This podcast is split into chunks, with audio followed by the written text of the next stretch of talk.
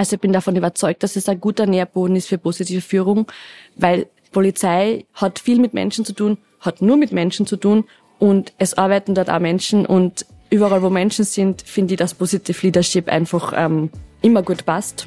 Es gibt vielleicht verschiedene Momente, wo das nicht so klar hervorkommen kann, weil es nicht möglich ist.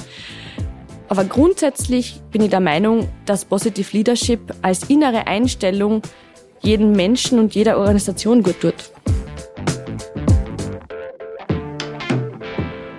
Hallo zu Positiv Führen, dem Podcast von und mit mir, Christian Thiele. Ihr wollt konstruktiver mit euch selbst umgehen, eure Belegschaft motivierender führen, positive Impulse in die Organisation geben und zwar mit System, damit es auch in turbulenten Zeiten klappt. Dazu serviere ich euch hier einmal im Monat Tipps, Themen und tolle Typinnen und Typen. Und zwar immer mit Bezug zu Positive Leadership und positiver Psychologie. Diesmal spreche ich mit Lisa Dulnick. Sie ist, wie ihr vielleicht schon gehört habt, Österreicherin und sie arbeitet in einem Bereich, den man vielleicht erstmal gar nicht so mit Positive Leadership in Verbindung bringt. Aber das erzählt sie vielleicht am besten direkt selbst. Du bist Polizistin. Was für Polizistin bist du? Ich bin Kriminalpolizistin. Was muss ich tun, dass ich jetzt von dir nicht verhaftet werde? ja, das passiert jetzt nicht mehr, weil ich bin mittlerweile im Büro. Nach ähm, diversen Stationen, die ich halt in meiner zwölfjährigen Laufbahn jetzt hinter mir habe, bin ich jetzt im Bundeskriminalamt in der Aus- und Fortbildung für Kriminalpolizistinnen und Polizisten angekommen. Wie bist du zur Polizei gekommen oder wie ist die Polizei zu dir gekommen in dein Leben? Ähm, die Polizei war schon bei meiner Geburt in meinem Leben, weil ich aus einer Polizeifamilie entstamme. Ja. Es hat schon angefangen, dass ich als Kind gerne Sagen gehört habe und nicht Märchen. Also mir war schon eher interessant so die Geschichte von vielleicht möglicherweise realen Sachen, die ein bisschen gruselig waren. Mhm.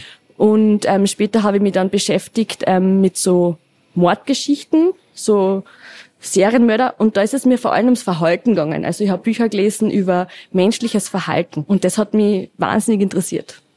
Und dann war halt irgendwann die Frage im Raum, was mache ich nach der Schule, nach der Matura? Ja, und so bin ich bei der Polizei gelandet, vor zwölf Jahren. Wie ist dein Weg durch die Polizei gelaufen? Ja, das menschliche Verhalten und warum Menschen gewisse Dinge tun oder nicht tun, wie sie entscheiden oder nicht entscheiden, hat sich immer schon durchgezogen. Und natürlich war dann klar, ich muss zur Mordgruppe. Ich möchte irgendwann einmal dort arbeiten, Leib- und Lebendelikte, so nennt sich das bei uns, ähm, bearbeiten. Und ja, das ist so mein Ziel gewesen. Und dann kam ich nach der Schule auf die Polizeiinspektion und dann kam auch die Realität. Nämlich da lernt man mal, dass es gewisse Dinge gibt, die eine gewisse Dauer haben, dass es einen Ablauf gibt, dass man gewisse Stufen nicht überspringen kann. Und ähm, ich habe dann nach meiner Mindestzeit auf der Polizeiinspektion diese Ausbildung gemacht und mich dann umgeschaut, wo es auch eine freie Stelle gibt. Das ist, hängt ja auch davon ab, wo brauchen Sie gerade Leute. Und bin dann zuerst einmal bei der Kriminalprävention im Kriminalreferat gelandet. Und im Zuge von einem Praktikum habe ich dann ähm, mitarbeiten dürfen bei der Gruppe für Leib- und Lebendelikte, so nennt sich das. Und ja, ich habe es kaum glauben können, als sie mich gefragt haben, ob ich vielleicht bleiben möchte. Sie mich quasi dann abgeworben von der anderen Gruppe. Und ich hätte mir das nie vorstellen können, weil ich war damals 26 und der Durchschnitt so war so um die 50 Jahre. Ja, alte Kolleginnen und Kolleginnen, die dort einen Dienst gemacht hat. Warum das so ist, weiß ich nicht. Vielleicht auch der Altersdurchschnitt, das ist jetzt nur Mutmaßung. Aber ich habe mich eigentlich damals abgefunden gehabt, ich bin jetzt einmal bei der Prävention, interessiert mich auch sehr und war dann natürlich total happy, mit 26 eigentlich meinen Kindheitstraum erreicht zu haben. Immer in diesem Podcast, auch in dieser Folge, ein paar sogenannte Fill-ins, also weitere Gedanken, die mir vor, nach oder während dem Gespräch gekommen sind. Und vielleicht fragt ihr euch ja auch, wieso jetzt überhaupt hier Lisa Dulnik? Wie kommt er überhaupt auf sie? Lisa ist einerseits Polizistin und andererseits absolute Expertin für positive Führung, für Positive Leadership. Sie arbeitet nämlich immer wieder auch als Trainerin und Coachin im Team von Dr. Markus Ebner in Wien. Er ist der Erfinder des Perma-Lead-Konzeptes für positive Führung, für Positive Leadership, auch ein Österreicher und er selbst war in diesem Podcast auch schon mal zu hören. Immer wieder verweise ich auch auf seine Forschungsarbeit. Links zu früheren Episoden habt ihr in den Shownotes zu dieser Folge. Genauso natürlich wie weitere Informationen zu Lisa Dulnik. Auf sie bin ich über das Team Ebner aufmerksam geworden und gestoßen und damit auch auf das Thema, für das sie ja ganz besonders steht, nämlich Positive Leadership, positive Führung bei der Polizei. Welches dein Lieblings- oder welches deine Lieblingstatortkommissarin? Ich muss echt zugeben, ich schaue selten bis gar kein Fernsehen und solche Art von Serien kann ich mir nicht anschauen, weil ich die Realität einfach kenne. Und ja, ich habe das Interesse daran verloren, seitdem ich bei der Polizei arbeite, damit ich mich einfach in der Freizeit mit was anderem beschäftige, auch vielleicht. Also nicht nur wieder mit den Themen und so. Also wenn ich den Tatort schaue und so auf das Thema Führung schaue, dann habe ich da den Eindruck, ja, die Führungskräfte, die sind so ein bisschen fernab der Realität, fernab der Straße, sitzen da hinter ihren Akten, befolgen irgendwelche ziemlich weltfremden Regularien und Prozeduren.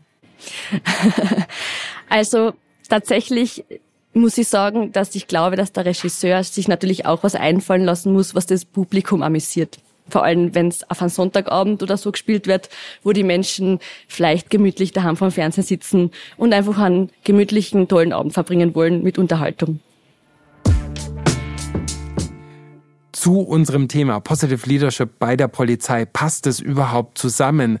Hat man nicht als Polizistin erstmal den Fokus auf Blaulicht und Rotlicht, also auf das Negative. Und lesen wir nicht auch immer mal wieder in der Zeitung, dass in Polizeien auch eine sehr autoritäre Führungskultur, auch so ein, ja, zum Teil sehr harsches Miteinander herrschen kann, wo Menschen, die das ans Tageslicht bringen, ja, manchmal sogar auch abgewiegelt oder sogar abgewiesen werden und keine wirkliche offene Tür für solche Themen da ist.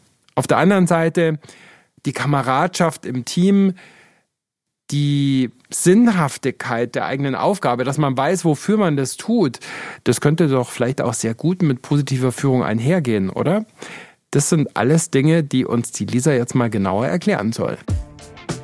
Was sind aus deiner Sicht, wenn wir jetzt mal so über Führung bei der Polizei sprechen und du hast ja mit Führung auch in unterschiedlichsten Kontexten zu tun, auch als Trainerin.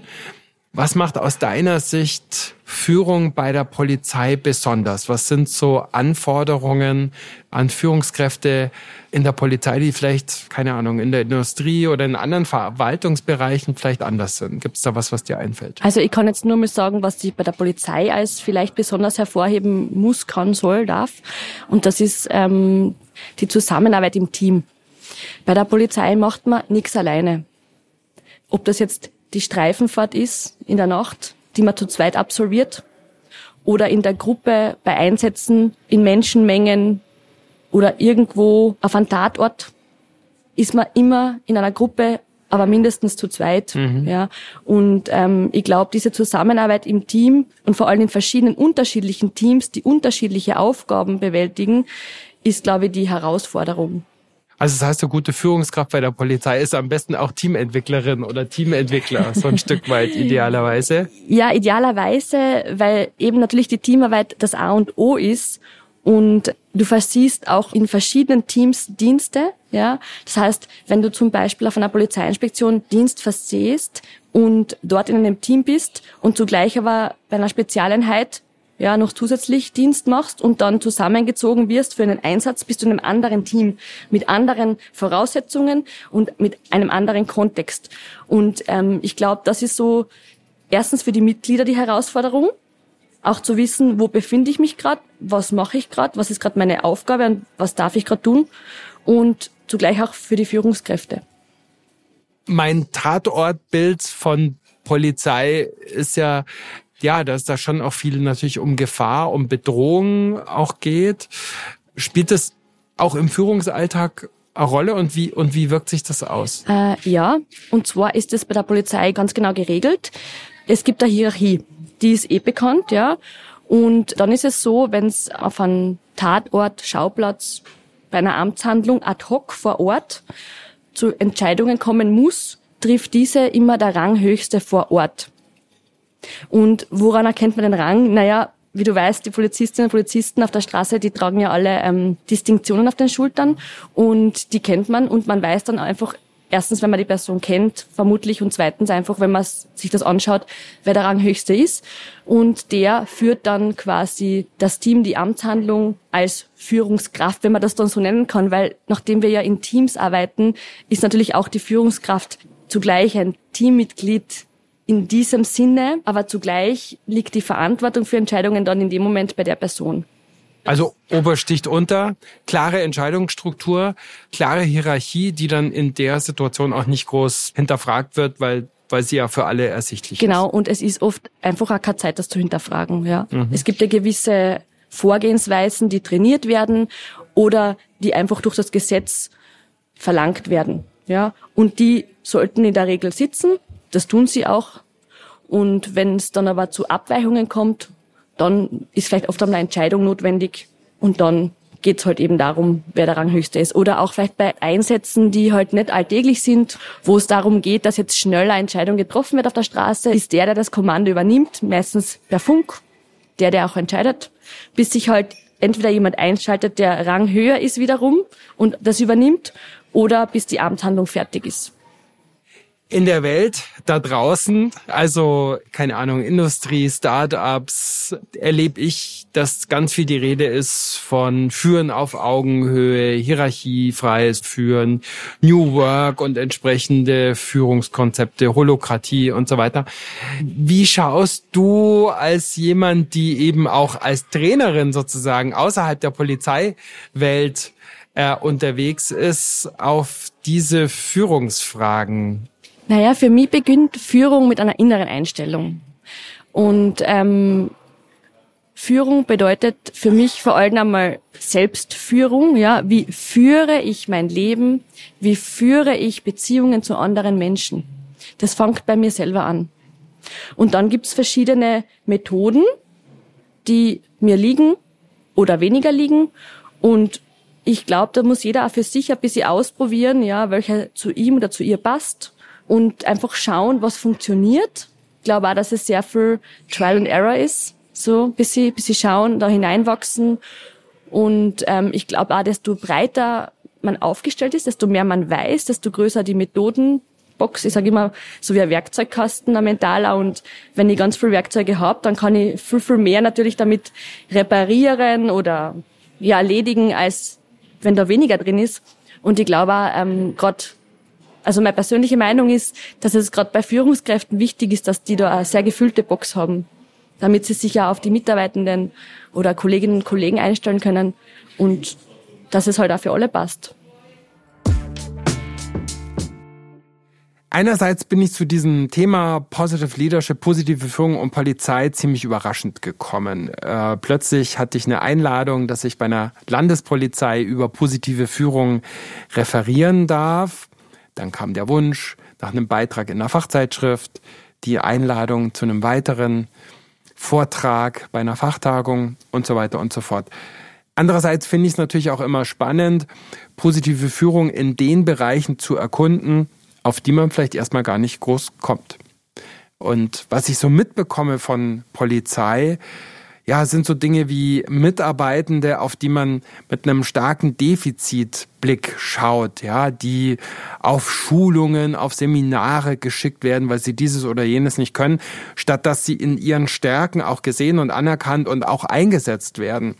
Dass Beurteilungen zum Teil auch gar nicht so gut sein dürfen, weil sonst der Schnitt versaut wird und der Beförderungsplan durcheinander kommt. Gleichzeitig Polizeiarbeit findet ja häufig unter Druck statt, mit krassen Emotionen auch. Und das gute Management der eigenen Emotionen ist natürlich auch total wichtig für eine gute Polizistin, für einen guten Polizisten. Und da hat Führung bestimmt auch einen wichtigen Einfluss drauf. Und dann erlebe ich eben auch immer so einen Gap, so eine Spannung zwischen dem Führungsverständnis der Althergebrachten oder mancher Althergebrachten und den Ansprüchen, die junge, die, die Millennials, die Gen Z sozusagen haben an ein gutes Miteinander und an ein gutes Miteinander auch mit der Führungskraft. Und vieles von diesen Dingen ist offenbar noch nicht besonders gut erforscht oder beforscht.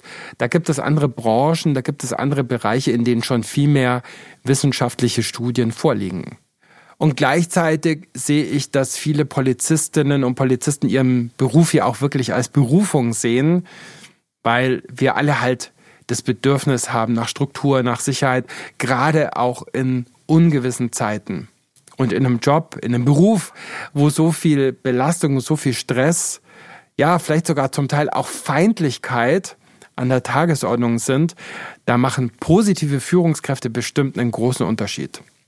Das liegen auch Zahlen nahe, die Dr. Markus Ebner erhoben hat, die in nächster Zeit auch veröffentlicht werden und das könnt ihr hier auch auf meinen Social Media Accounts dann nachverfolgen.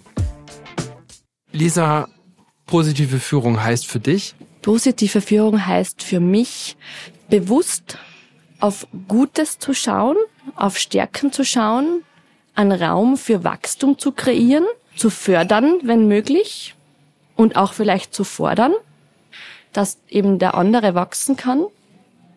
Aber vor allem ein inneres Mindset, ein Mindset, das ähm, positiv einfach ist. Was ist Positive Leadership für dich nicht? Welchen Mythen, welchen Vorurteilen, welchen Missverständnissen, welchen Übertreibungen, welchen Verkürzungen von Positive Leadership begegnest du so in deinem Leben? Ja, also es ist für mich nicht, wir haben uns alle lieb. Ich glaube, so der Satz drückt es am ehesten aus. Ähm, es ist schön, wenn es so wäre, aber es ist, glaube ich, nicht der Fall. Es geht rein um eine positive Einstellung, ja, und eine Herangehensweise. Und ähm, das beinhaltet durchaus, dass man jemanden auch kritisiert, weil nur so kann der ja auch wachsen. Also ja, ich glaube, es geht immer nur ums Wie und nicht ums Was. Wie gehe ich mit dem anderen um? Wie begegne ich meinen Mitmenschen, meinen Mitarbeitern? Und ich glaube, wenn das Wie passt, ist das Was nicht mehr so wichtig. Weil dann ist das Was Teil davon. Und ganz natürlich wird es dann verändert. Wie ist die positive Führung zu dir kommen oder wie bist du zu Positive Leadership gekommen? ähm, also ich muss kurz ausholen vielleicht, weil mich Führungs Führung generell als Thema und Leadership einfach sehr interessiert, seitdem ich bei der Polizei bin und eben Führungskräfte erlebt habe. Und das ist nämlich auch wieder Teil von diesem menschlichen Verhalten, ja. Ja, wie ich dann diese Leiblebdelikte, sage ich mal, abhacken konnte, weil ich für mich genug gesehen habe, was mich interessiert hat. Aber das Verhalten, wie Menschen tun und warum sie wie tun, hat mich weiterhin interessiert. Und dann ist mir aufgefallen, dass das bei Führungskräften sehr gut beobachtbar ist, weil die Entscheidungen treffen, die andere oder die weitreichenderen Einfluss haben als zum Beispiel Kolleginnen oder Kollegen. Klar. Bei einer Führungskraft kann man die Entscheidung ein bisschen besser beobachten. Und das hat mich ja wieder interessiert. Und ich habe mich dann mit verschiedenen Führungsstilen auseinandergesetzt, einfach aus Interesse. Und habe einfach auch gemerkt, dass das dazugehört zu einer Persönlichkeitsentwicklung, zu einer Persönlichkeitsbildung, gerade wenn man mit Menschen zu tun hat. Und durch die Ausbildung in der positiven Psychologie, also als Trainerin in der positiven Psychologie, ist einfach Positive Leadership ein Teil davon, der in meinen Werkzeugkosten reinkehrt und als Tool Verwendung findet, ob es jetzt im Coaching ist oder beim Training, ist einfach ein ganz ein wichtiger Teil davon worden. Ist für dich Positive Leadership für manche Branchen, für manche Bereiche, vielleicht sogar auch für manche Führungsebenen mehr geeignet als für andere? Oder vielleicht auch weniger geeignet in manchen Kontexten? Ich glaube, dass Positive Leadership als Mindset immer passt. Ich glaube, dass es Kontexte gibt, die einfach anderes Agieren erfordern. Und es gibt Kontexte, wo das vielleicht ein bisschen klarer hervorkommt, dass das Positive Leadership ist. Aber grundsätzlich denke ich, dass Positive Leadership überall reinpasst. Ich bin jetzt mal ketzerisch. Der maximale Erfolg von Polizei wäre ja null nämlich null Kriminalität. Also ist Erfolg bei Polizei ja eigentlich immer das Minus kleiner machen, das Böse weniger machen. Oder kann es auch sein, das Gute mehr machen? Ich überlege gerade ein Beispiel für einen Erfolg bei der Polizei, weil ich bin schon bei dir. Es ist ein Erfolg, wenn nichts passiert. Das ist sicher so. Ich gehe auf ein anderes Beispiel. Wenn ich heute, weil da kenne ich mich aus, das ist mein Metier, wenn ich heute eine Vernehmung führe und ihren Beschuldigten jetzt einvernimm zu einem Delikt, das er begangen hat, oder zu dem ich ihn beschuldige, dass er es begangen hat, weil wissen tue ich ja nicht. Und der spricht mit mir und der sagt mir was. Dann habe ich einen Erfolg.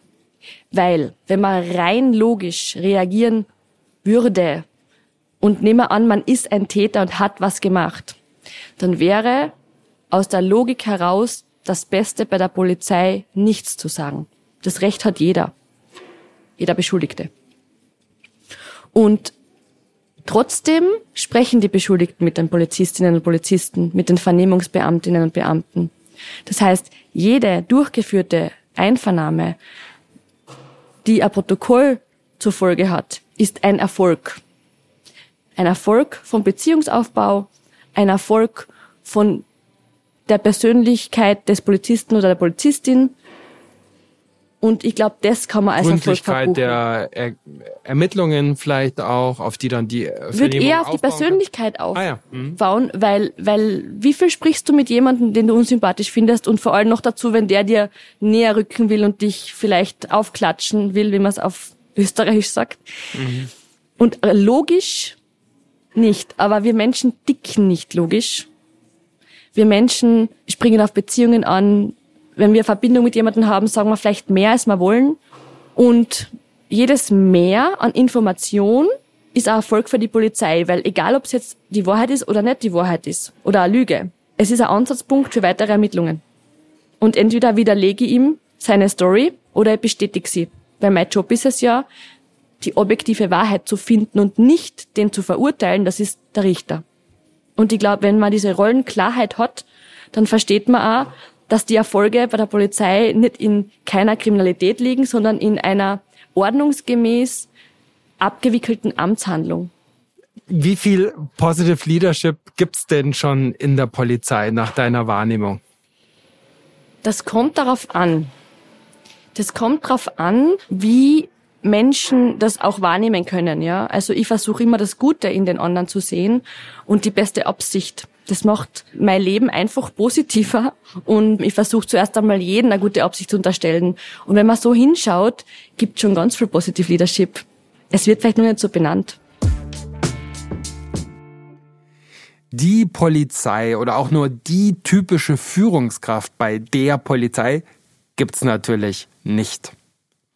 Aber was mein Eindruck ist und was ich auch wahrnehme, ist, dass in vielen Kliniken, in vielen Behörden und eben auch bei der Polizei die Orientierung oben, unten ziemlich stark ausgeprägt ist. Und dementsprechend herrscht in solchen Organisationen auch häufig noch ein ziemlich autoritärer, hierarchischer oder zumindest vergleichsweise hierarchischer Führungsstil oder sogar Befehlsstil. Und dafür gibt es ja in manchen Situationen, zum Beispiel im Einsatz, durchaus gute Gründe. Ja, hilft ja sehr, wenn die Verantwortlichkeiten klar festgezurrt sind, wenn es hoch hergeht und man nicht jedes Mal alles irgendwie ausdiskutieren muss und basisdemokratisch festlegen muss. Und deshalb wird mich jetzt von dieser interessieren, wie steht's denn bei der Polizei um die fünf Rezepte, um die fünf Strategien und die fünf Säulen positiver Führung, die die treuen Hörerinnen und Hörer dieses Podcasts ja sicher schon aus anderen Episoden kennen wenn wir trotzdem vielleicht mal die fünf Permalit-Dimensionen äh, uns anschauen, die fünf Strategien, die fünf äh, Rezepte. Was könnte ich erstens machen, um als Führungskraft in der Polizei positive Emotionen zu stärken, zu fördern, zu vermehren? Ich glaube, dass das ganz einfach ist, indem man einfach Spaß hat in der Gruppe, ja, kleine Gesten der Aufmerksamkeit, freundschaftliche Verhältnisse pflegt. Das sind so, glaube ich, die einfachsten Ansatzpunkte, die man einbringen kann. Für P. P. Zweiter Punkt E, Engagement, also Stärken und Flow fördern. Was erlebst du da? Was kann Führung oder was könnte Führung da auch machen?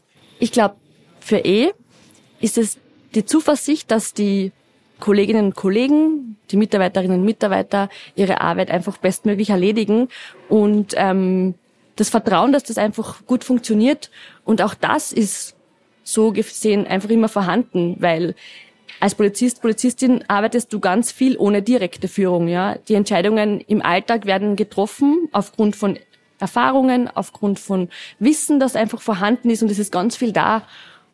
Lisa, wenn ich jetzt speziell nochmal auf das Thema Stärken Rücksicht nehmen will in polizeilicher Führung, wenn ich als Führungskraft bei der Polizei mir vorgenommen habe, ja, ich war bei der Lisa in einem Training und möchte äh, da mehr nach Stärken führen. Was kann ich da machen? Hast du da Ideen, Beispiele dafür? Das ist ganz einfach. Es gibt immer die Mitarbeitergespräche und wir haben bei der Polizei auch natürlich Seminarkataloge, wo man sich für verschiedene Themen anmelden kann. Und wenn ich jetzt Führungskraft bin und ich möchte die Stärken meiner Mitarbeiter fordern, dann kann ich zum einen das Gespräch suchen und nachfragen. Zum anderen kann ich Vorschläge bringen, aktiv Vorschläge bringen, was meine Mitarbeiter an Fortbildungen machen könnten, unterstützend dabei sein.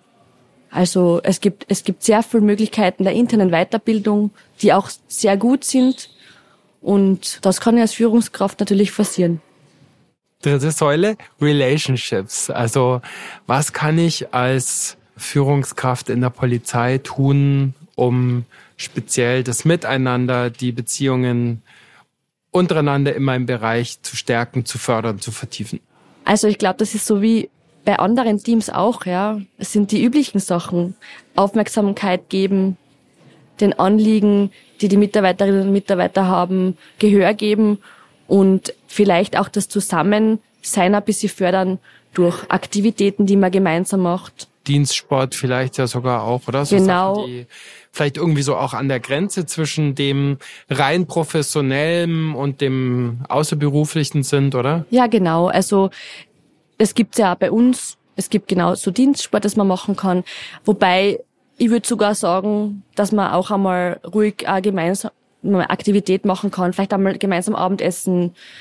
Es gibt auch Weihnachtsfeiern bei uns, wie bei anderen Firmen. Also all diese Dinge.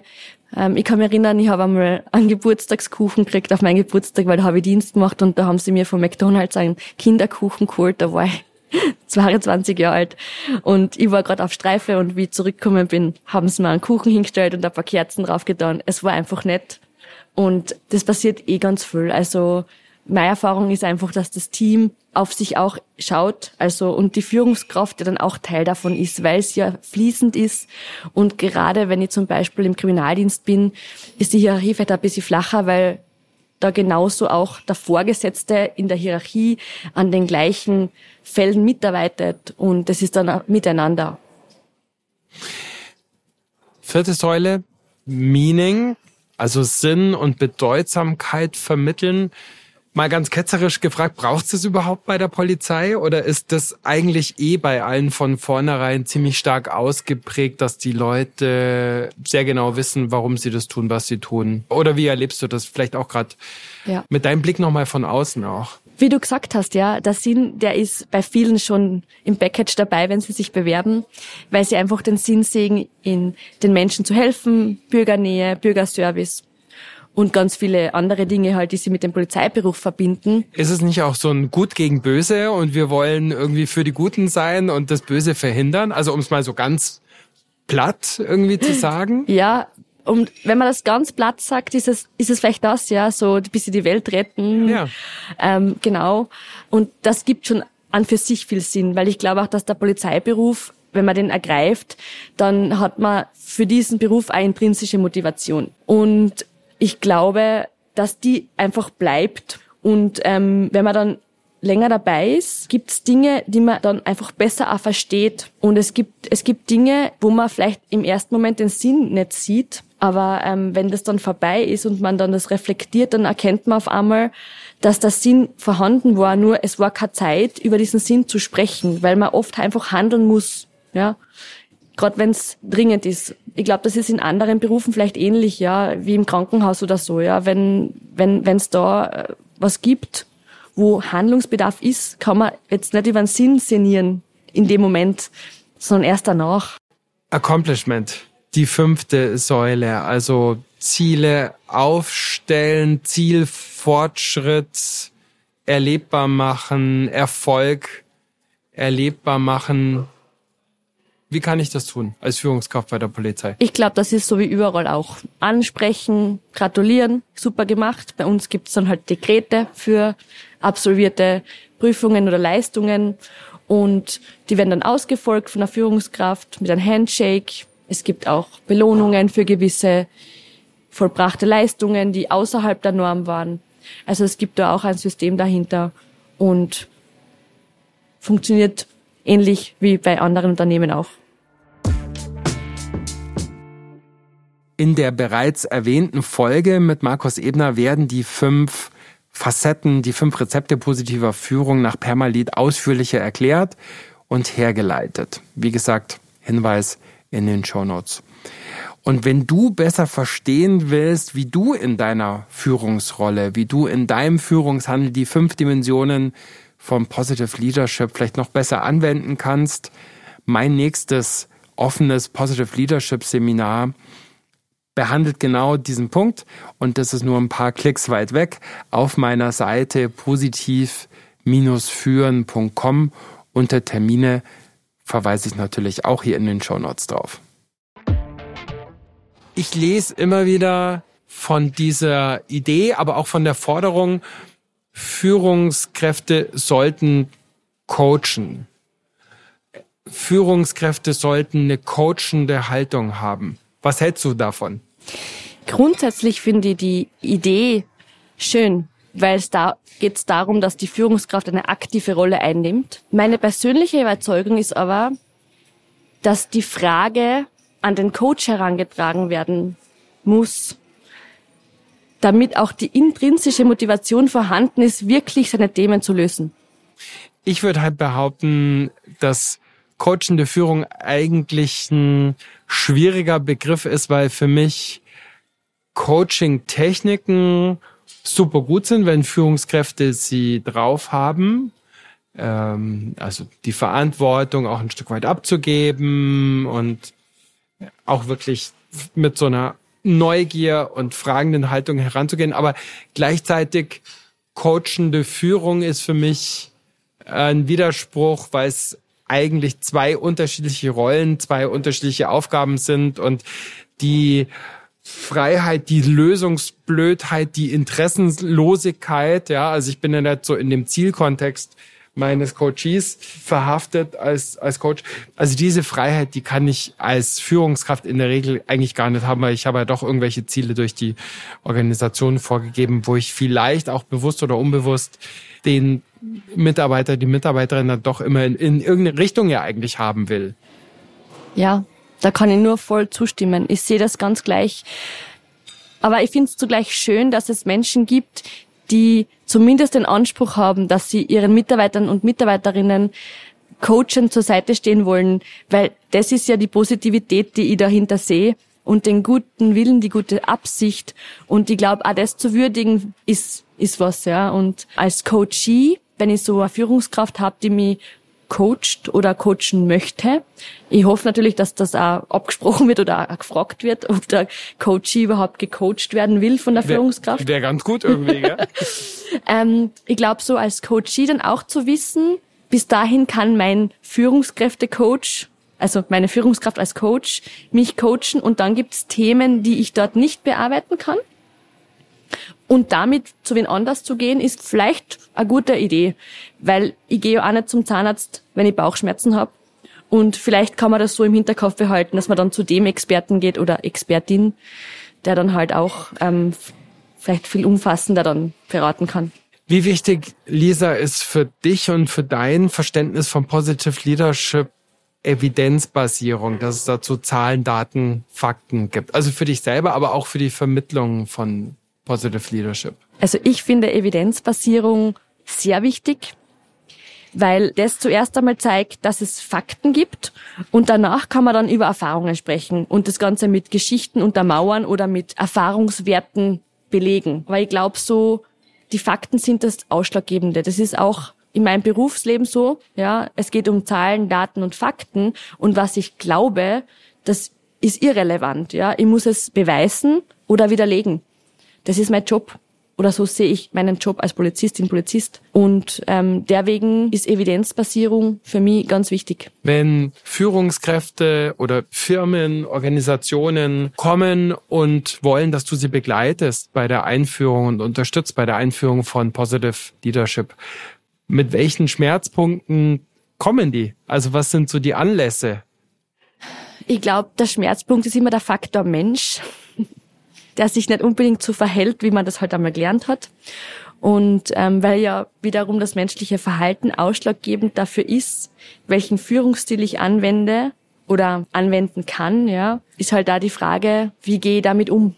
Und das kann nur individuell gelöst werden. Ich glaube, da pauschal zu sagen, ähm, es gibt jeden den Ansatz, der für alles gilt, wäre wär vielleicht nicht korrekt sondern es braucht eine Mischung, ein Gespür für den Menschen und ein Gefühl dafür, was der gerade braucht und auch vielleicht in dem Kontext, in dem er sich befindet, in dem Unternehmen, in dem er sich befindet. Wenn ich jetzt Positive Leadership neu einführen will in eine Organisation, was sind so aus deiner Sicht die Do's, was sind die Don'ts, was ist hilfreich, was könnte schwierig, problematisch, kontraproduktiv sein? Ich glaube, wir müssten zuerst einmal schauen, äh, welche Rolle hast du inne im Unternehmen? Was ist gewünscht? Was ist möglich? Was für Art von Unternehmen führst du? Oder in welcher Art von Unternehmen bist du Führungskraft? Wie viele Mitarbeiter sind betroffen? Also ich würde einmal Zahlen, Daten, Fakten einmal sammeln. Und der nächste Schritt wäre dann zu schauen, an welchen Schrauben kann man wo, wann zuerst drehen, wenn man das so ausdruckt, ja.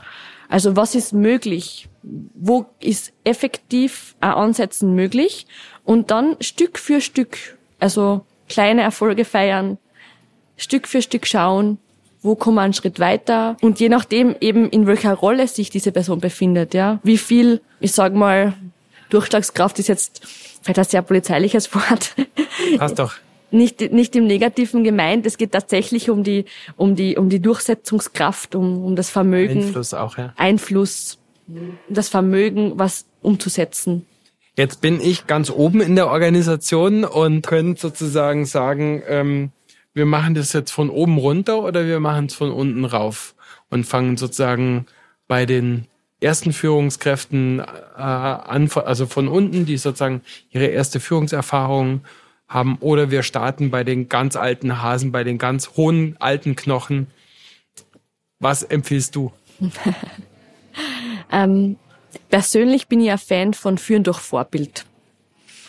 Und ich glaube, da ist es unwichtig, an welcher Position ich sitze. Und wenn wir uns dran halten, als Führungskräfte in der Organisation und den gleichen Strang ziehen, dann wird es auch umsetzbar sein. Verpflichtend Positive Leadership für alle einführen, weil ich sag, mir ist es wichtig, ich glaube dran und ich glaube auch dran, dass selbst die, die sich in so ein Training erstmal unfreiwillig reinhocken, dann sowieso überzeugt werden durch die Zahlen, Daten, Fakten, durch die Selbstreflexion. Oder würdest du sagen, nein, bitte eher auf die Freiwilligen setzen, sonst verbrennt man es? Mm, bin tatsächlich ein Freund von, also nicht vom Zwang. Ich finde, Zwang ist immer Ultima Ratio, wie man so schön sagt schön wäre es, wenn es Vorgespräche geben könnte oder wenn es andere Veranstaltungen geben könnte, wo es erklärt wird vorher einmal, wo einmal Menschen Information bekommen, was überhaupt Positive Leadership ist und was die Vorteile davon sind. Und dann aber trotzdem die Entscheidungsfreiheit haben, weil ich glaube, dass das ein ganz ein hohes Gut ist.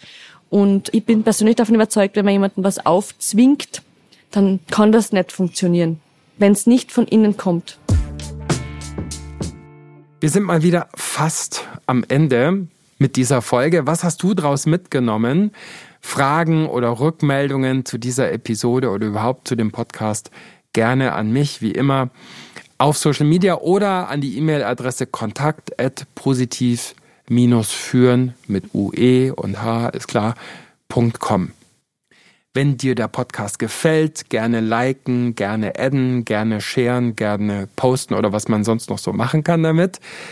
Danke dir, liebe Lisa Dulnig, für das Gespräch.